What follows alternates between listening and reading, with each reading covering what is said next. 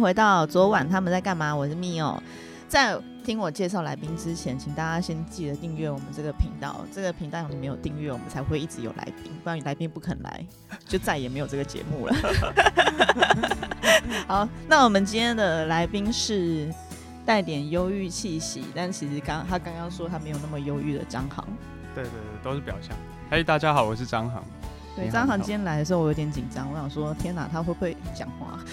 不是你发我来的，我想说，是我发你，还是你跟气话也那个僵持了很久，不知道这个人到底要不要来？没有没有，其实这节目是我一个人，所以从头到尾就是我自己想说我要发谁，然后我想跟谁聊天，然后很 free 的，就是找喜欢的演员，这样也好，来不用没有没有不用看长官脸色，没有不用看任何人脸色。今天发张航只是因为我很喜欢他的脸，所以说就算他不讲话，所以我看着我也很高兴，就这样坐在这边的。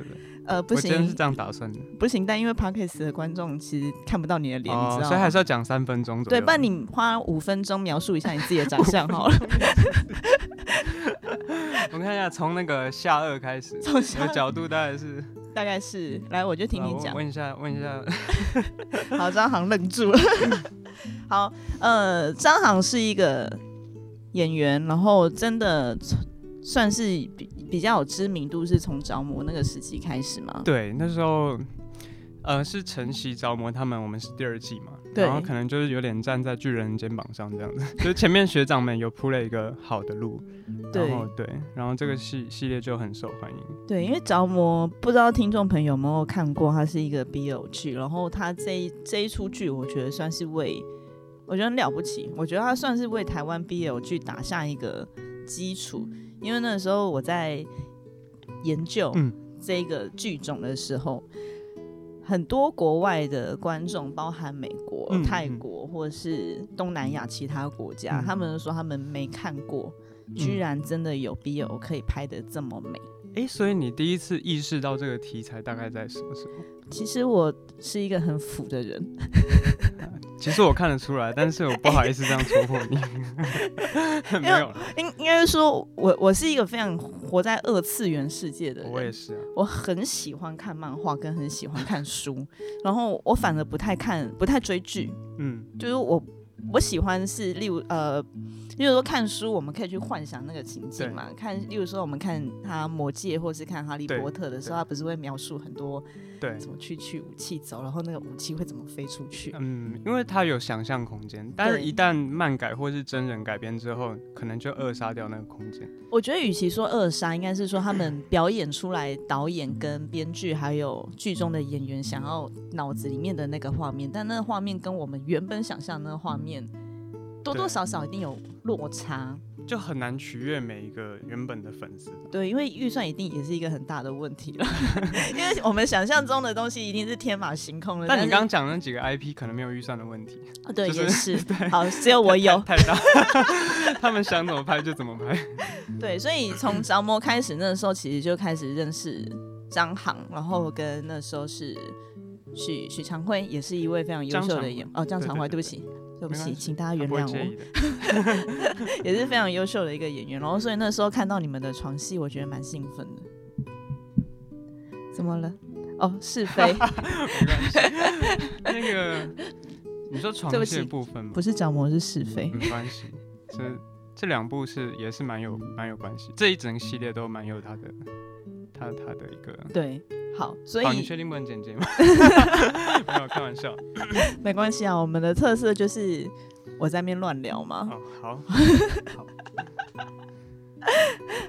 好，呃，但确实我上网找到资料，他们不是真的是讲是非，他们是觉得说，哎，是一个奠定台湾 BL 剧，就是可以拍的很唯美，然后它是真的，呃，很。很很肉欲的东西，嗯，它其实是有情感在里面的。对，因为我那时候二零一七年那时候接到剧本的时候，那时候第一次跟他们聊，然后我其实有去看回头看第一季，然后我发现他们是认真的想要表达感情的东西，而不是好像去讲难听一点，就可能消费某一些。可能这个族群，或是对对对，他们是真的把它当一个认真的情感东西对去拍。嗯，然后其实那时候我蛮紧张的，因为我们这一篇它又比较特别一点，因为像其他篇章你会发现它是聚焦在可能学生或是少少年时期，然后他没有把同性的爱刻画的这么露骨，他们是介于模糊，比如说可能兄弟之情或是好朋友之间那种还比较模糊的地带，走一个擦边球。对，但我们这一部刚好是一个，我觉得也是一个最大的挑战，他们。直接就公开说是一个同志的恋情，这样。嗯，对。你那时候有特别去健身吗？健 身稍 稍微也还好。他们因为他们要求是说看起来像个学生的样子就可以。你当初入行就是走演员这一行的契机会是什么？我其实我是从，其实我在念大学的时候，我是有偶然选修一门课，然后它是跟电影解析有关。嗯。然后，因为我其实我从小其实是喜欢电影，但是我不知道为什么我一直没有发现，或是我没有去决定我要走嗯相关科系，或是任何相关的学业方面的。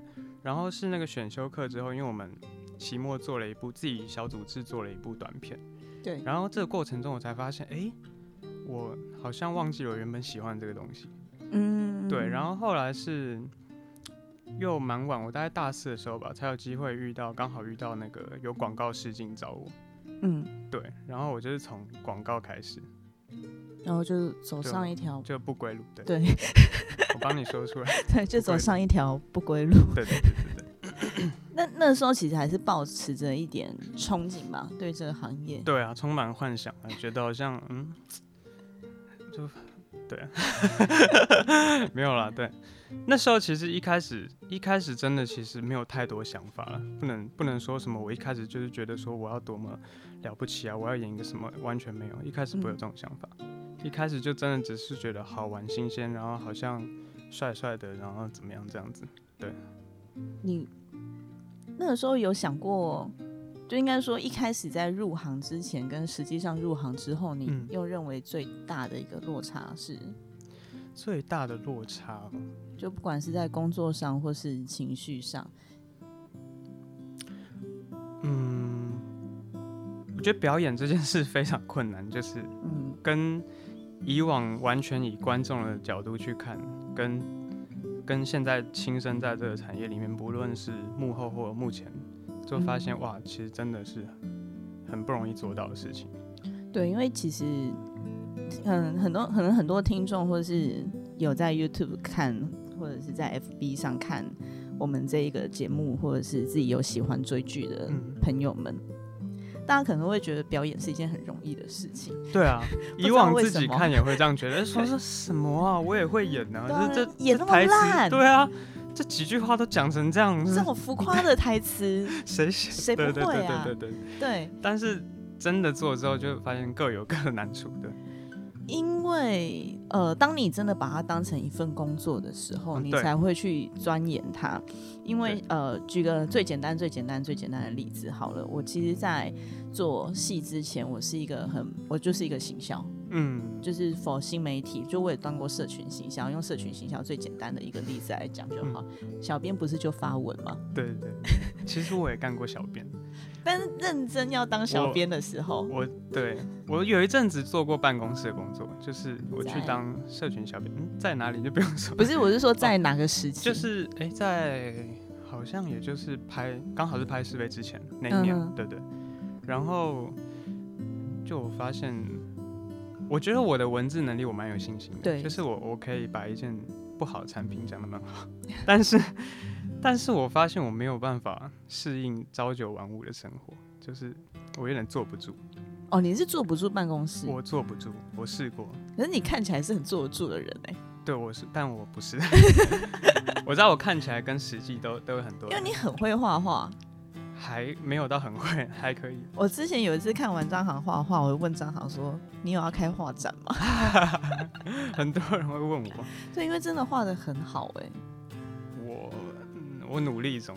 对。所以其实你不是真的坐不住，你只是不真的那么喜欢这份工作。嗯，也也许是，但是也也是因为画画，你不用真的整天坐在那。就是啊，你可以起来散步，你可以思考，你可以做点别的事。但因为上班的过程，我真的觉得好像在学校念书哦，而且是嗯。国中国小那种，就是嗯，排排坐，然后可能甚至有些公司可能还有服装的一些的要求，或是，嗯然后就哇，我觉得可能我对。对，所以其实呃很多行业我们在真的在专心做这件事情之前，我们都觉得说，哎、好像看起来还好，像呃如果做办公室的工作，不就一整天坐在那边就好了嘛？但其实这件事情对我自己本人来讲，也嗯是一件蛮辛苦的事情。是的，我也不太能够连续性的一直坐在办公室里面，而你不放我出门，我会觉得我像是像是一只球兽一样。没办法，他失去自由，对，所以像演员表演者的工作其实也是一样，大家可能在呃看的时候觉得说，他不是就是把台词念出来吗？那那这样子的情绪有什么困难的？但其实当他变成一个表演的时候是很困难的，因为第一个他得要让 得要让你觉得他呃看剧种，有一些剧种它比较写实啊，可能你得要让大家觉得说这是真的在发生的。嗯但是这个真的在发生的那一颗镜头，可能已经拍了二十几次、三十几次，然后还会有不同的敬畏，那其实情绪是会很疲乏的。对，情绪一定会疲乏，尤其是那种需要感情的戏的时候。然后你刚刚说到一个点，我觉得刚好，因为作为观众的时候，可能不会去思考这个问题，就是其实拍戏，不论是对导演或是编剧或是演员各方面的人来说，其实都是在被各种意见跟各种不同的要求下去嗯妥协出来的一个东西。对，这是真的。对，其实不是说某一个人 想要哦，是真的就是我，我想要怎么做我就怎么做，我想要嗯怎么导，我想要怎么演就怎么样。嗯，就是各方大家几十个人，每个人共事出来的一个东西，所以都嗯是经过很多妥协或者是嗯讨论对讨论出来的一个结果。对，这是确实，因为当呃，我们那时候刚出，应该说刚接触表演的这一个摄影的时候，当然我一开始不是做戏，可能也是做广告，从广告入行嗯的时候，其实你就会发现说，哎、很多东西。我在荧幕上看到，可能这个女主角就是广告女主角，她只是把门推开走出来，但那个门光是怎么推，我们就讨论了两个多小时。对啊，有时候其实客户们也会对这些都蛮要求的啊、包括可能甚至一点东西稍微一个角度，或是 logo 要全部露出来。或是都不能露。这边你打这个四十五度的角度，我 logo 没有全部出来，你可以再往左边移一点吗？再出来一点可以吗？对你等下拿的时候一定要这样子，这样不行哦，要对，一定要再左移大概二十三点五度这样子。对对对，然后我们就是真的移了之后，他不会不会不会，那你再往右移回来，再右移回来，到后面哦你跟第一颗镜头放，对，拍了一百卡之后发现跟第一颗一样呢。我们第一个就还蛮不错，第一个就可以用，第一个就可以。可是那个那个其实是一个，我觉得所有的设计师或是像我们在做创作者的，一定都会遇到的问题，因为呃，我觉得那个就是一个沟通过程。是那个沟通过程其实是在说服，而不是有时候有时候对我们来讲，不是不是说我要努力创作出来一个更好的东西，而是我要去思考，在这个沟通过程中，例如说我的调整，嗯我可以想那些方法去说服你，它其实只是以我们去进行沟通的一个条件，到最后嗯还是希望引导客户或是引导我们的呃想要沟通的那个对象，是引导到原本最早我们想要做的那个方向。对，那其实是痛苦且漫长 长的一个就 过程。就完全取决于当初大家有多少共识，或是是不是真的本来就是有类似的想法去做这件事情，对而不是对啊，所以勉强为之不会有。勉强为之不会，观众也看得出来，就观众会看出来。你有在拍摄过程中，你有觉得最挫折的时候吗？或者是最哦辛苦的时候？多哎，没有挫折，其实就是个人。嗯，其实我觉得一开始拍哭戏对我来说真的很困难。我、嗯我哭点其实蛮高的，其实也不是说高，就是我觉得我是一个蛮能忍忍受的人，所以一般的情况要我哭，我其实有点做不太到。但是如果是在电影院里面，我又很好哭，就是有在各种渲染啊或者气氛嗯慢慢酝酿出来，我又很容易哭。你你觉得你是一个感性的人还是理性的人啊？如果硬要我，觉得，其实我觉得有点偏理性，但是我身边的好像都不这样认为。因为我我一直觉得张航是一个看看起来是偏感性，但其实他脑子里面跟追根究底，他其实是一个很理性的人。我觉得我偏 狂点头。对他只是看起来带点忧郁气息，那只是他长得好，但是其实他脑子里面装的东西其实是蛮工科男的。呃，算是。对啊，因为我觉得感性很容易会让误导人，会有时候会让你吃亏，或是不是说吃亏，或是。受伤或是会让你陷在一个很难走出来的情绪里面。对，我觉得要找到平衡，不能偏向任何一边。我觉得感性中还是要有理性。那所以在拍摄过程中，你有遇过什么比较辛苦的事情吗？又回到这个问题。嗯，我觉得辛苦的就是我，我刚开始拍哭戏的时候，我都要酝酿一段时间，就因为这也是我那一部也是我第一次拍需要拍哭戏的戏。你说是非？对。所以其实那也算是一个学习过程，那对我来说是有点，就是学习过程是会比较艰难一点。那然后包括他的哭戏有很多场，就是 好像是蛮多场的。那其实还好是刚好真的导演很好，然后有引导啊，不管用什么方法，也许激你或是自戳双眼。自说 自戳伤，自戳双眼。你说我吗？还是导演戳自己？那我可能会笑。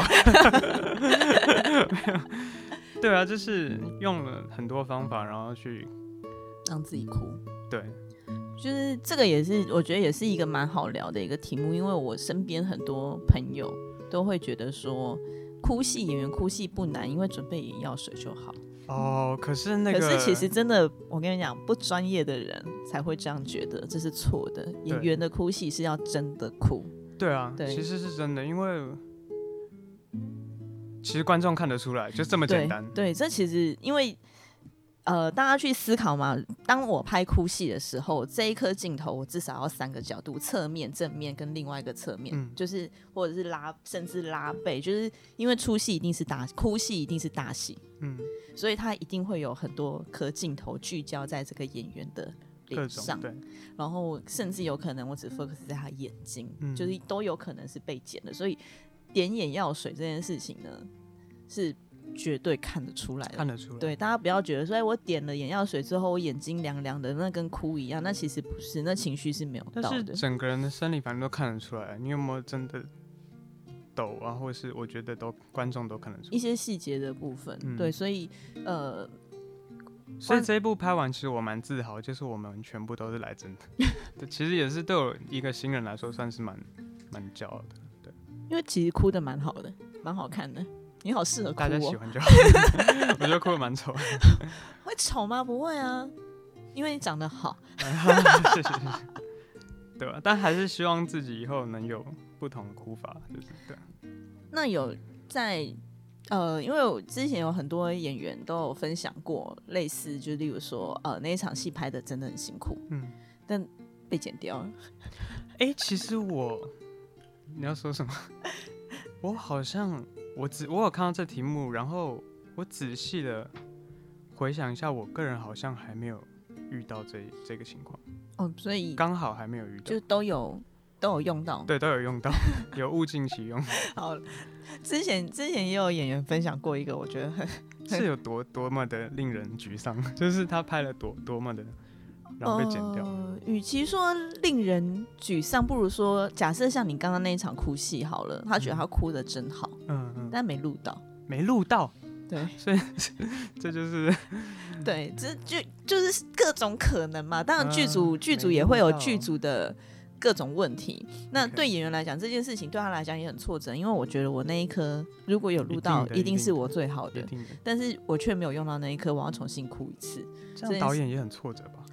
呃，我觉得所有人都蛮挫折的，这是一个，这有点那，这是一个各种不同情况的挫折的情形。因为呃，我一直在跟大家，就是每个，我前几天刚好跟我们的呃其他同事去唱歌，嗯，然后唱一唱呢，就有一个同事他就哭了，嗯，他刚好呃不同组他们在做别的节目，然后他刚好那个时候就是。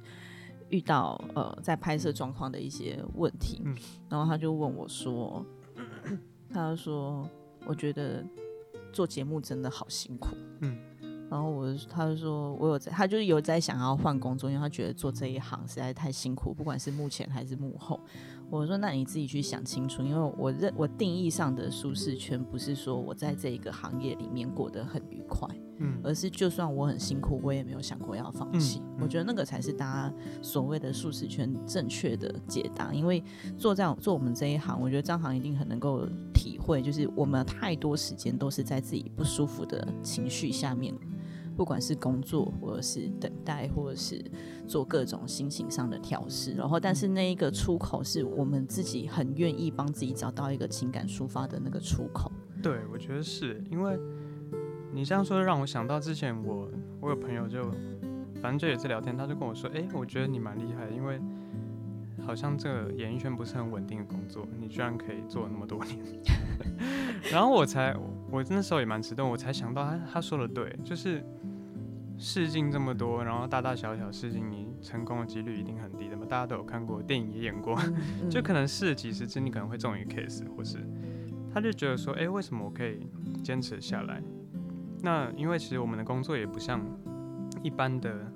稳定的上班族，或者说我们有一个非常明确的 schedule，或每一天、每个月的进度目标计划，可以去做规划，可以规划所有事情，对，然后分配好所有时间，然后你有固定的酬劳或报酬，嗯，那我们都没有，所以其实做这一行的人都很容易彷徨，嗯，对，嗯，那他这样说，我也突然猛然想到，哎，对啊，我居然莫名就坚持下来，那也许我真的喜欢这件事情，那。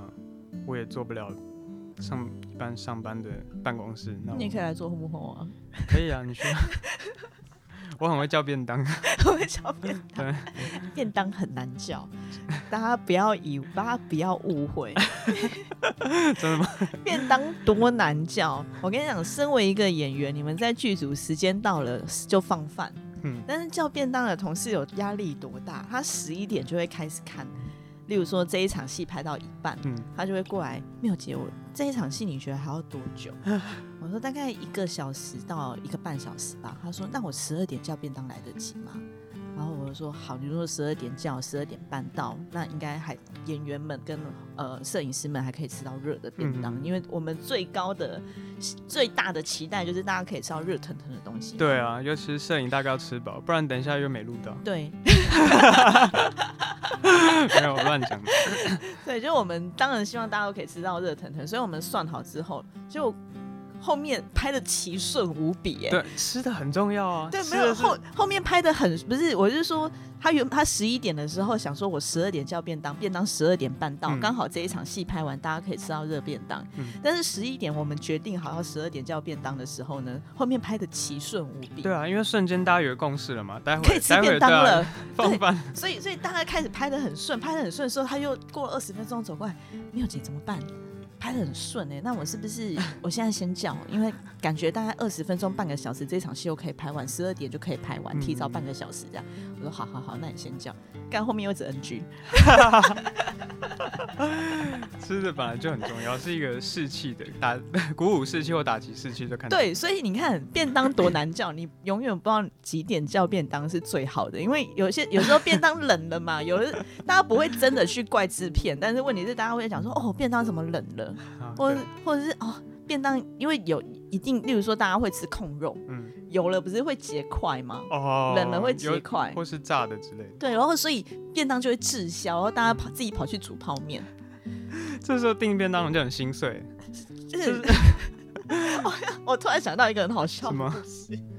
我之前在做节目的时候，有一个同事，他就是呃呃，我不是很确定，但是 anyway，他就是每天都订订同一间便当，嗯，然后那一间便当呢，就也没有很好吃，所以就是 那一天那个主持人就也还算蛮大牌，他就很愤怒，他就骂那个制片人说：“你那便当有够难吃，没有人要吃啊！”就疯狂的骂他，然后桌上剩了十二个便当。他边很气愤，他边哭边把那十二个便当吃完，说：“谁说的难吃的？我就是觉得很好吃。”吃完吗？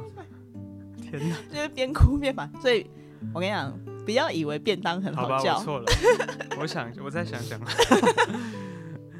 我也蛮适合写文案的，其实。那你还当编剧好了。所以你你从来没有想过要放弃演员这份工作？当然有想过放弃，不然我也不会去。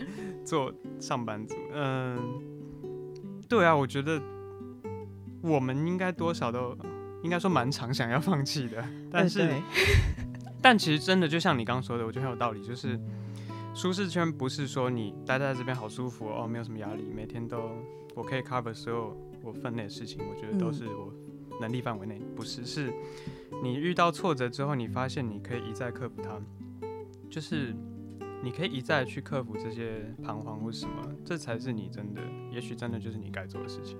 嗯，所以并不是说你没有受到挫折，或是你不想放弃，而是你经过这些心态之后，你还可以做这件事情。对，我觉得，我觉得对，因为对我们自己也是，因为我们今天结束一个案子，老实说，我也还不知道我下个案子在哪呢。但我们下面还有整组的同事要。要让要帮他们找工 作，嗷嗷待哺是不是？还有嗷嗷待哺的好孩子，就跟经纪人一样。因为我我之前聊一个经纪人，他说：“没有，我每天起床就在想，我这些年轻演员真的找不到机会啊，这么的这么悲观。”呃，我觉得这个圈子真的很辛苦。然后呃，通常在一间公司里面，你们你们家一定也是是最资深的经纪人会负责带。比较值钱的艺人，因为那是比较他们认识很多人，有足够的经验可以去推广，嗯，跟提供这些新人这些机会。所以那个那个经纪人是非常非常，就是圈圈内我觉得也还算蛮资深的一个经纪人，他也是觉得蛮绝望的，就是对目前的状况。可是我觉得，呃，我觉得在他们身上学到一点是，我觉得就像我们刚刚讲的。他没有跟我讲过说我不要做，对他只有一直在跟我讲说哪里有机会我就哪里去，那没有也没关系，至少我试过了。我觉得一直活到四五十岁，然后在业界里面这么资深的人，他可以一直保有希望跟持续的努力，在帮演员或是帮我们制作在找一些机会的那一些人，嗯，他们都不放弃的时候，我们凭什么呢？就是我们身在我们眼里，我们可能毛还没长齐。是没错，对啊，所以其实你蛮正面的哎。我我觉得我去年开始心态上有蛮多转变的。是什么契机吗？我也不知道是什么契机，就是 我觉得刚好可能大环境二零二零对很多人来说也许很对大家来说都有艰难的部分，但我觉得我也看到一些，嗯，不知道怎么说哎，就。就可能，比如说啊，我会找到一些比较励志的点，比如说我们这一次的防疫，可能大家真的做的很好嘛。嗯，我就会觉得说，哎，其实我们，或是无论群体或个人，其实我们大家都可以做的很好，大家都很努力。对啊，只要你用对方法或者找到机会，其实没有每件事都是可以做好的。那唯一做不好的，可能就是你一开始就抱着负面的想法，或是你对这件事没有把握、没有信心。那后面怎么做都都会是错的，所以，我后来就很积极要调整自己的心态，然后我觉得我我现在确实比以往放松蛮多的。有哎，有吗？光光是我们 见过这四次，四面之缘就可以看。可是有哎，真的吗？嗯，我觉得有了，我自己觉得有，尤其是我刚开始刚入行的时候。那时候也不太知道自己要做什么，然后坦白说那时候也比较肤浅一点，然后可能拍广告嘛，MV，然后也觉得说，只会其实坦白说有一阵子蛮迷惘的，会觉得说我要做一些讨喜的事情，嗯，我我承认其实会，我觉得应该多少都会有演员都会有过这样的阶段，就是我想要去取悦一些人，或是我指的不是什么潜规则取悦，我指的是可能做一些。那观众会喜欢的事，或是表现出观众喜欢哪一面或什么，嗯，其实确实有过那样的时期，会让自己就失去自己一段时间。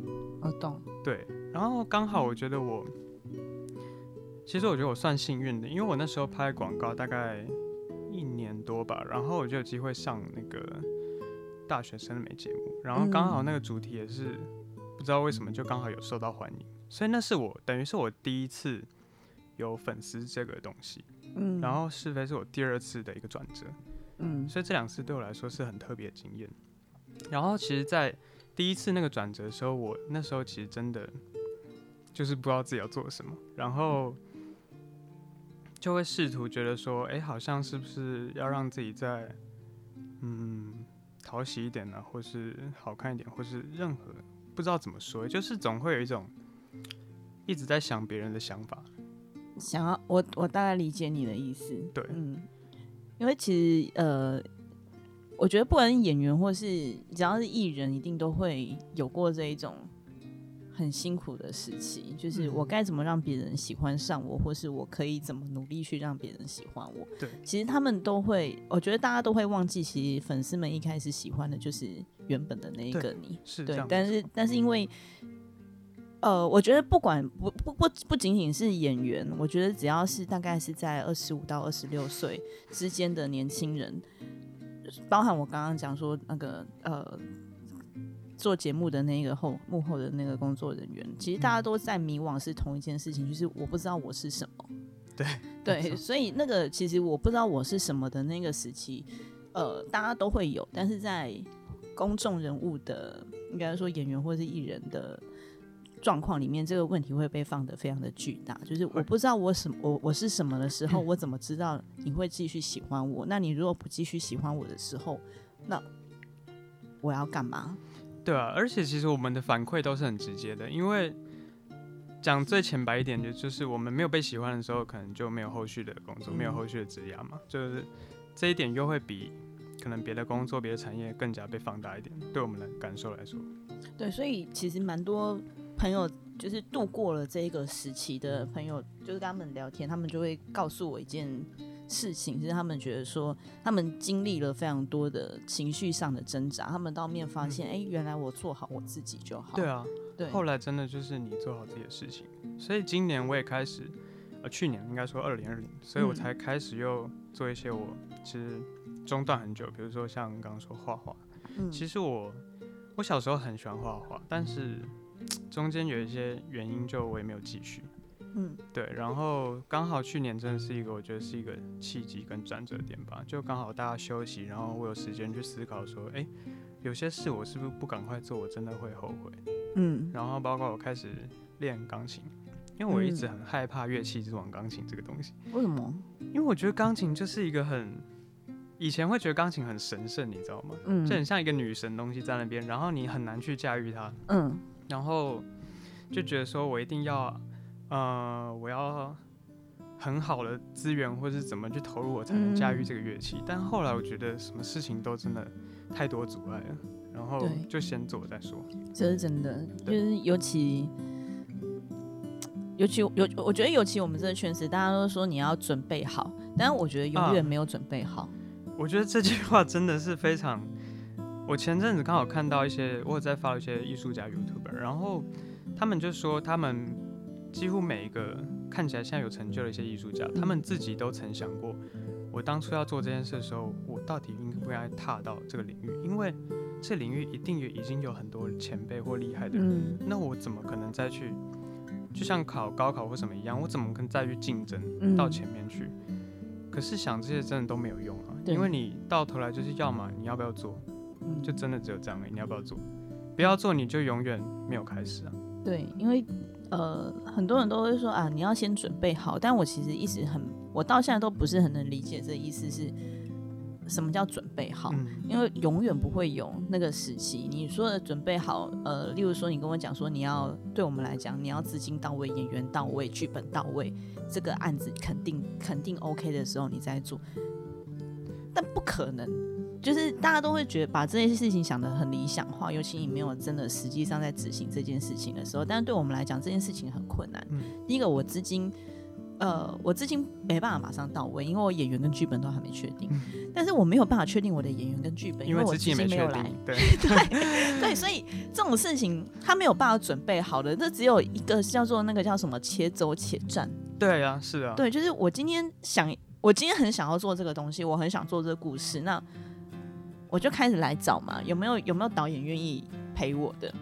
对啊，都是东拼西凑，对，然后这个导演先跟我讲说，OK 啊，那如果你这案子成的话，我可以拍好。那回来，哎，这个导演愿意拍，那公司你要给我多少钱？公司开了一个价钱，这导演说，哎，我不演，我我不拍。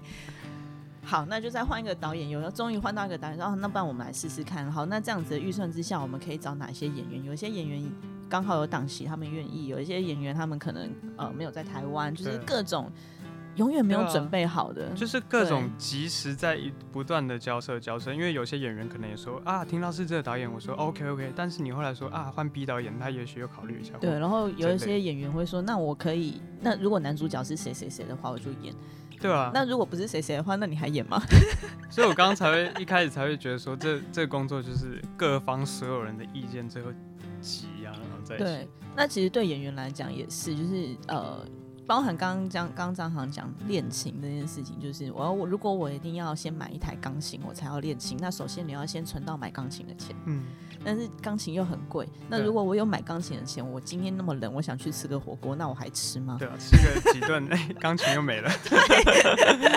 是啊，是啊，对，而且，哎，对，我觉得就先做再说。对我，我到后面我觉得真的是这样，所以每次大家在跟我。呃，讨论事情的时候，我说其实你都不用想这么多，你只要告诉我你要做，或是你不要做。那你不要做的理由是什么？如果你不要做的理由是以钢琴为例，如果你不要做理，呃，如果你不要做的原因是因为你买不起钢琴，那我可以告诉你，有些钢琴教室，你只要去报课程，它可以让你免费使用琴房。嗯，你要不要去试试看？对，我觉得这时候就要拿出一点理性出来，就是你要去，还是要去想说，我要投入多少在新的领域。我觉得一开始也许你只能投入百分之二十三十，先当做试试看兴趣。你确定真的有这么一点兴趣的时候再去，真的觉得舒服的时候再来说。你会怎么定义你自己啊？啊，我觉得我很帮自己贴个标签，来三个 hashtag。好难，我想我很难。我现在没办法帮你贴，因为我原本要帮你贴的标签是最想听。最早一次我们那个时候碰面的那那个时候，那时候的你，我觉得你还没有情绪很稳定，很稳定啊。情绪就是思绪上还蛮混乱的。嗯，对，那个时候。那你会贴什么？哦，突然这样考我，我有点 我以为你已经想好一个。没有哎，没有特别，但我觉得一样，就是呃，看似。感性，但其实偏理性。对，然后，呃，好像知道自己在干嘛，但其实又好不是还还不是很清楚。就如同大家都是，对，在座各位都是，对，全世界人都是这样。就是，哎，不过我想插回刚你刚说的那个，永远没有准备好。嗯，好。我就昨天我刚好看了一个很励志的那个一个 YouTube 节目，是好莱坞，他找了一堆好莱坞非常大咖的。很有名演员，大家就坐在一个齐聚在一个圆桌上聊，真的都是很厉害，像汤姆汉克或是劳勃迪尼罗那那些。然后我就觉得听他们讲自己的挫折特别的有说服力。嗯，你就会觉得啊，圣人也就是他们会跌倒嘛。然后对啊，所以然后其中有一个是 Adam Driver，就是是我很喜欢的演员，就是演《星际大战》反派的一个年轻人。我知道。然后他。他就分享说，他在演戏的时候，他其实没有任何一刻是准备好的，因为他觉得每一次的演出，你只能，嗯，跟比如说跟导演或跟你的对手演员，大家去讨论出在当下的那个东西，然后你去把它表现出来，然后很难有对或错，然后每一次的东西都是不一不一样，他不可能有一次会是一样的，不管你怎么想要把它演成一样。所以就是每一次就像时间一样，一段一段一样过去，它就不会是再是一样。嗯，所以他觉得没有什么对或错的分别。然后我觉得每次要探讨到对或错的时候，就会让所有人却步，因为我觉得也许是东方人教育或什么，我不知道，就是我们从小就被灌输事情都有对或错，尤其是一个人的表现，嗯，或是天分方面的东西，大家都把它贴上对或错。那我觉得一旦有对或错之后，就产生了我还没准备好，就是大家永远都觉得自己没有准备好。但是包括那些那么厉害的人，他也觉得自己没有准备好，因为所有的戏每一句、每一个台词或每一个剧本对他来说永远都是新的。嗯，他们我觉得他们说了一个很棒的概念是，演戏这件事情，嗯，经验当然可以帮到你，但经验不是全部。嗯，并不像是我做别的，也许或写程式，或者嗯别的工作，我有经验了，我就知道这个东西复制是 OK 的，对啊，所以我觉得没有对错这件事，也许当然不能说就因为这样就不让自己成长进步，不是不是这个意思，而是说如果你一直纠结于每一件事都有一个对的或错的或一个分数的话，那什么事都不用做。对，这是真的，因为我觉得那是台湾家长的教育的。但我觉得现在小孩很幸福哎，刚刚听你说你可以准许女不用不用上课，我觉得哇，年轻的爸妈真的很棒。不不不，因为应该是说，我觉得，呃，对对我自己来讲，我觉得有些时候你必须要去贯彻到底，有些时候你是可以稍微放松的。因为其实像我前阵子才跟我一个朋友在聊，我是说，其实呃，我很难去理解。大家说成绩不重要这件事情，嗯，因为对我来讲，我觉得，因为我小孩很小嘛，我女儿二年级，然后我儿子大班。成绩怎么会不重要？嗯，成绩应该就是他生命的全部。嗯，在现阶段，嗯，因为他得要先很在意成绩，他才会发现，当我很努力之后，原来我还是做不到一百分。当我那么努力之后，我发现这世界上还是有人比我棒。他感到挫折的时候，我才那时候才应该是抱着他跟他讲说成绩不重要，他才会去理解那个意思。我觉得那是一步接着一步的一个。教育的方针，而不是在他还没有开始努力的时候，就跟他讲说啊，没关系，我跟你讲，这世界上没有对错，没有成绩没成绩不好没关系，那你只是给他一个偷懒的一个借口，就啊，我妈说成绩不重要，所以我那个时候她刚好那时候我女儿期中考，我就因为我们我们家三代同堂，全部大概十个人住在一起，人很多，然后阿公阿妈跟大姑小姑一定都很疼小孩嘛，我那天我就抱着我女儿，我女儿就哭，因为她。就是好像我叫他写写国字，他写的太烂了，我有点无法理解。就是天哪，脑子生给你是拿来用的，你知道吗？国字写的拉丁文是？不是，他不会写，不会写。可是不会写这件事情，我很我会很难理解，因为我我其实很少在家，都是我老公在顾嘛。我老公是全职的全职父亲这样子。那我觉得我老公也不是一个会放松的人。嗯。那你如果不会，就代表你没有努力吗？不是吗？他偶尔就会打打电动。没 我老公是一个蛮蛮蛮蛮，我们两个共识是够的。所以我那时候我觉得很很疑惑，就觉得说，哎，然后到后面我觉得我女儿是一个习惯懒散的孩子，我就跟我女儿讲说，这谁跟你讲成绩不重要？你跟我讲，我打死他。所以，所以，呃，我觉得这是这个阶段他应该要去面对的一件事情。那到下一个阶段，呃，父母他他意识到这世界上很多人比我们优秀的时候，因为像我们刚出社会的时候，这件事情，我觉得曾是我心中很大的一个挫折，就是原来我没那么优秀，原来我没有那么好。我在学校的时候是个风云人物，什么系学会会长啊，然后什么成绩又很好，什么之类的。但我出来之后，我才发现我的同事都是写系学会会长。我才发现，他们除了是系学会会长以外，他还国外留学回来，哈佛的兄弟会会长之类的。any anyway，反正就觉得说，哎，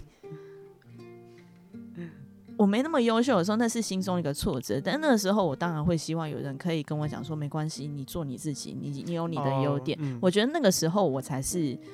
呃，你告诉我这件事情，我才是真真正能够去理解这个意义，而不是把这一句话当成我懒散的一个理由。我懂你的意思。对，所以我刚好刚刚张航讲的那个，我觉得那是很多家长都会忘记的一件事情。你什么时候要给鞭子，跟什么时候要给红萝卜？哦，你这句话讲真好。对，我觉得其实就可能像我刚一开始逻辑，真正感性要带一点理性，理性就是这个刹车嘛，他告诉你，你这时候其实做的。没有那么努尽力，或是你不够，就你努力不够的时候，你就不能去告诉自己说啊，没有对错。嗯，这是我刚没有讲清楚。对你，就是你真的确定说，大家真的都尽心尽力，你没有对对不起自己的时候，你就不要再去用一些真的太过世俗，嗯，怎么讲？不要找借口。对对对，因为我每次。我我同事都很怕我，嗯，因为我很常跟他们讲一件事情，我说当这件事情已经确定要做了，嗯，你跟我讲所有不做的那些理由，对我来讲都是借口，嗯，因为为什么呢？就是你已经确定要做了，嗯，例如说他们之前，呃，其实很早之前他们就找我做 podcast，但我一直没有做，直到有一天。呃，那个时候刚好前一出戏我们拍完了，然后他们的那个呃长官又来问我说：“没有，你要开了吗？”我想说好像也没有什么拒绝的原因了，因为也都都已经都在公司，因为之前拍戏嘛，我们几乎都是活在剧组片场里面嘛，我们不太会进公司。好，那既然要做，我就当当天答应他，我就马上约了。约了我第一个来宾，那但其实约他的那个时候，我也不知道我要聊什么。我要回去听第一集，完全不知道。我刚我这我这两天听听了前几集，我要回去听第一集。第一集几乎应该都我在讲，因为他也他不太讲话，你知道吗？真的，因为就。之前有一个朋友啊，他就说：“哎，密友，你的 podcast 好像你你都一直在讲话。”我说：“podcast 不是就讲主持人的魅力吗？”我说：“有人在管来宾吗？”是这样吗？然后 他也是，因为因为因为他那那天是他带的演员来来嘛，然后我就说：“有人在管来宾嘛？”我有点在开玩笑，因为跟他太熟了。他说：“有啦，我们演员也是很有魅力的。”我说：“我说我承认了，我就看一下这一集的收听率。那如果跟平常一样的话，就代表那是我的魅力。”哦，有比较好的话，才代表这是你演员的魅力。有有觉得比较有压力吗？那让让你发挥一下魅力。没有，没有，其实没有，也不过就是说说而已。好，请问现在录多久了？啊？哎，还蛮快，那么久？对啊。我们聊了什么啊？不知不觉就我们就这样聊了四十分钟，还蛮快的。其实我还以为才聊二十分钟。你好健谈哦。我才觉得你健谈吧，你长得一点都不好聊哎。真的吗？我是很不好聊，我真的很看人呢，我很吃频率，真的。好，那你到底要不要帮自己贴标签？哦，这这个题，这题目真的对我来讲很重要。我想帮大家贴标签。我很，我很另一个宇宙，平行宇宙，我不知道。你是说你是外星人吗？我也不知道，就。就能跟我对到频率真蛮少的。好了，我很难相处，我 我也很难相处。所以你如果可以跟我聊，代表你一定难相处。但我们两个对别人来说就很难相处。我是啊，你不知道我同事每次看到我都要鞠躬叫我缪姐。啊？我说我我我我我什么时候骂过你吗？你为什么要这样子啊？我刚忘记你鞠躬了。对啊，你没有鞠躬。但我要说，我很喜欢张航的一个点是，呃，我觉得张航很真诚。我我觉得我老实过头了。我觉得张航很真诚，因为那时候他呃，当然每一个演员在就是例如说杀青或者是拍完，或者是刚好有碰到面的时候，很大部分演员都会说啊，缪姐，谢谢你找我演戏。但是张航他很真诚。怎么说？我我我不知道，我没有感受到。那个就是一个感觉。对，就是对我来讲就是一个感觉，因为有一些呃。有一些人他可能赶下一个通告，所以他就是你听你感觉出来他就是，嗯嗯嗯，呃，基于礼貌，没有不到罐头简讯，对，就是基于 礼貌，就是我当然也很感谢你，但是因为我很赶别的事情，我脑子里面装了别的事情，但是跟张航聊天，你会发现说他是很全神贯注的，我懂，在聊这个话题跟在思考这件事情，我觉得这件事情是蛮难，因为我平常也没有什么聊天的机会了。第二个标签就是边缘人。对啊，刚好你愿意找我来聊天，你以后可以常常来。我觉得你 意外的还蛮好笑的。他敲你下个礼拜的时间，你先回去确认一下点阅率 O 不 OK？没关系啦，我觉得我觉得他马现在没有很在意收听率。对啊，嗯，我另外一个标签我想到吃的，我觉得我想聊吃，我我是豆皮怪物。你很喜欢豆皮？我很喜欢豆皮，是豆皮寿司那种豆皮还是火锅？任何。就是只要是不论水煮或炸过豆皮，我觉得有豆皮，我就可以嗑一碗饭。真假的？真的不调味也可以？嗯，不不可以，呃，可以可以可以，我是，就是我觉得豆皮对我来说很就很 OK 了。我很喜欢豆皮。泡火锅就泡的软软的，我觉得好好吃哦。就是，但它不能配饭，它是主食哎。它没有味道。你比我还夸张。不是，因为它是它不它没有味道。你配配沙茶酱。哦，好，你想的蛮有道理的。就是我吃火锅，我一定会在另外单点一份豆皮，就像一座小山一样豆皮，我就一直配饭。豆皮很好吃，豆皮很好吃。对，而且其实卖的很便宜，你不用去火锅店点单单点，因为火锅店单点蛮贵，你可以去豆腐店 买新鲜的豆皮。然后我以前念书的时候，就出去吃饭。特别喜欢吃，然后大家就帮我取一个叫什么什么怪物，就是很喜欢吃这东西。就是张好，我要跟你讲，你看我们的收音，他笑，我们讲豆皮的时候，他好开心哦。我不知道，他可能 他心想说，你们前面不是前面不是在聊演员的生涯，然后在聊一些剧组的，在聊一些剧组幕后的花絮，心灵成长。你突然跟我讲豆皮，啊，我跟你讲，豆皮也没有对错，没有对错，没有对错。不要歧视豆皮。我觉得应该没有人歧视豆皮，但是话题转的有点快，我蛮喜欢的，因为我很好聊哎。为什么有标签？有啊，你已经下三个了，一个不就是很难聊，然后一个是边缘人。我只是你刚刚自己讲的，你刚刚说难相处。而且我很幽默，只是我幽默比较小众，好吗？好。好，大家会发现张航真的蛮难聊的，能够当张航的朋友，谢谢你们愿意跟他当朋友。他们包容力都很强，都经过很多年淬炼才能够走到现在。哦，好好笑。好，今天 谢谢张航来，虽然我们好快，虽然我也不知道我们聊了什么。对啊，莫名其妙就过了。我们到底聊什么？现在哎，真的对啊，因为我们。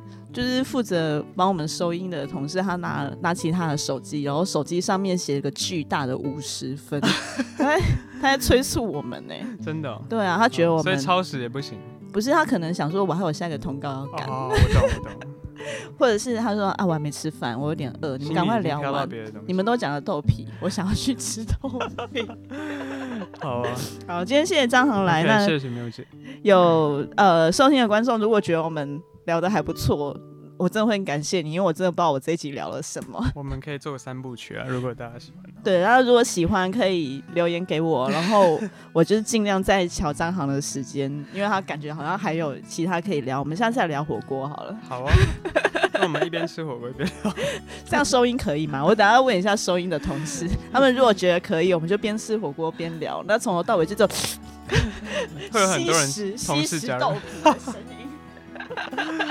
好，大家如果觉得聊的还不错，然后真的真心想听我们吃火锅来聊天的话，记得订阅我们频道哦，谢谢大家，谢谢大家，拜。拜。